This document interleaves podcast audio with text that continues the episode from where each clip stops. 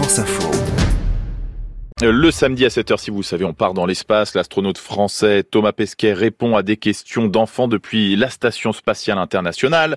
Aujourd'hui, ce sont les élèves de l'école d'Aetz dans les Pyrénées qui le questionnent sur son retour sur Terre dans quelques jours, même s'il risque d'être un peu retardé puisque la relève qui devait décoller euh, demain ne le fera pas avant mercredi à cause d'une grosse tempête. Bonjour Thomas, nous sommes Rouliane et Andoni, on a 8 ans et demi, on est à l'école d'Aetz et on est au Pays Basque. Comment allez-vous atterrir sur la Terre? Bonjour Rouliane et, Andoni. Eh ben en fait, tu sais, on va atterrir sur la mer, on va amérir en fait. On va se mettre dans notre capsule, on va rentrer, on va faire notre freinage atmosphérique, descendre, traverser l'atmosphère, c'est un peu sportif, sortir en un parachute. Et notre capsule va tomber dans l'eau, faire une espèce de une espèce de bombe comme ça, plouf, en parachute. Et on va venir nous rechercher. Ensuite, on flotte, heureusement, et ensuite on va venir nous chercher en bateau. Ensuite, il y a un hélicoptère qui nous ramène sur Terre, et ensuite, ça y est, on est vraiment arrivé.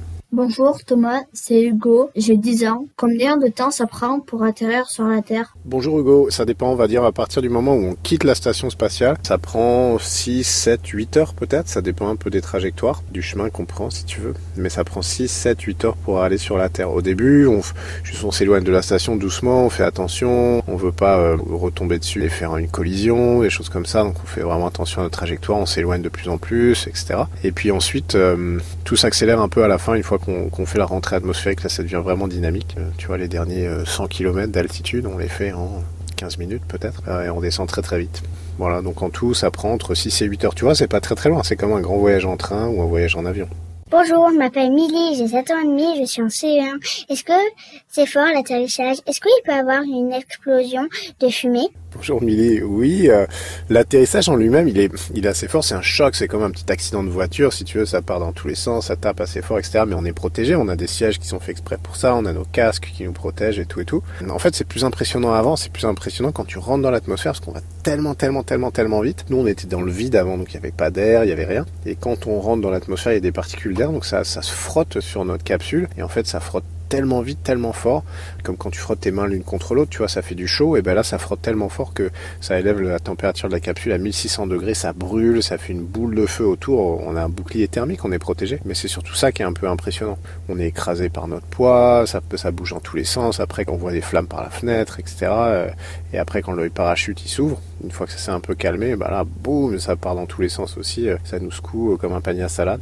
Donc voilà, c'est un peu avant que c'est le plus impressionnant. Après, une fois qu'on est sous le parachute, bah, c'est assez tranquille, tu vois, on descend assez doucement. Enfin, on descend à 9 mètres par seconde, tu vois, c'est trois étages. C'est comme si on tombait quand même de 3 étages par seconde, mais on est sous parachute. Et comme on tombe dans l'eau, ça va, c'est un peu mou, donc euh, c'est pas très impressionnant. Il n'y a pas d'explosion et il n'y a pas de fumée. Bonjour Thomas que je m'appelle Paul et j'ai 8 ans. Comment pourras-tu remarcher après avoir été dans l'espace? Bonjour Paul, eh ben tu sais au début ce sera très difficile pour nous de marcher parce qu'on sera vraiment écrasé par le poids de notre corps. Tu sais on n'a pas eu, toi quand tu lèves ton bras, t'as pas conscience qu'en fait tu lèves le poids d'un bras quoi, ça te paraît rien du tout parce que tu es habitué. Mais moi c'est tellement facile pour moi de lever mon bras maintenant parce qu'il pèse plus rien que quand je vais avoir levé sur terre, j'ai l'impression que c'est super lourd si tu veux, que j'ai l'impression d'avoir des élastiques qui sont accrochés au bras et que ah, il faut que je le monte, tu vois par exemple pour me brosser les dents ou pour mettre mon téléphone à mon oreille, ça va, ça va être super dur. Et donc tu vois pour marcher c'est pareil, pour tout faire c'est pareil. Donc au début on, on sera pas très bien, c'est pour ça qu'ils vont faire très attention, il y aura des médecins, ils vont nous sortir calmement, ils vont nous mettre sur une chaise, ils vont faire attention à ce qu'on reste toujours couché ou assis, etc. Et on va pas remarcher tout de suite, on va remarcher après euh, quelques heures, euh, encore avec des gens qui nous aident, pour faire attention de pas tomber, mais, mais tu vois il faut tout réapprendre. Et puis après euh, déjà dès le lendemain, tu vois ça ira bien, on pourra marcher. Bonjour, je m'appelle Yon, j'ai 8 ans et demi.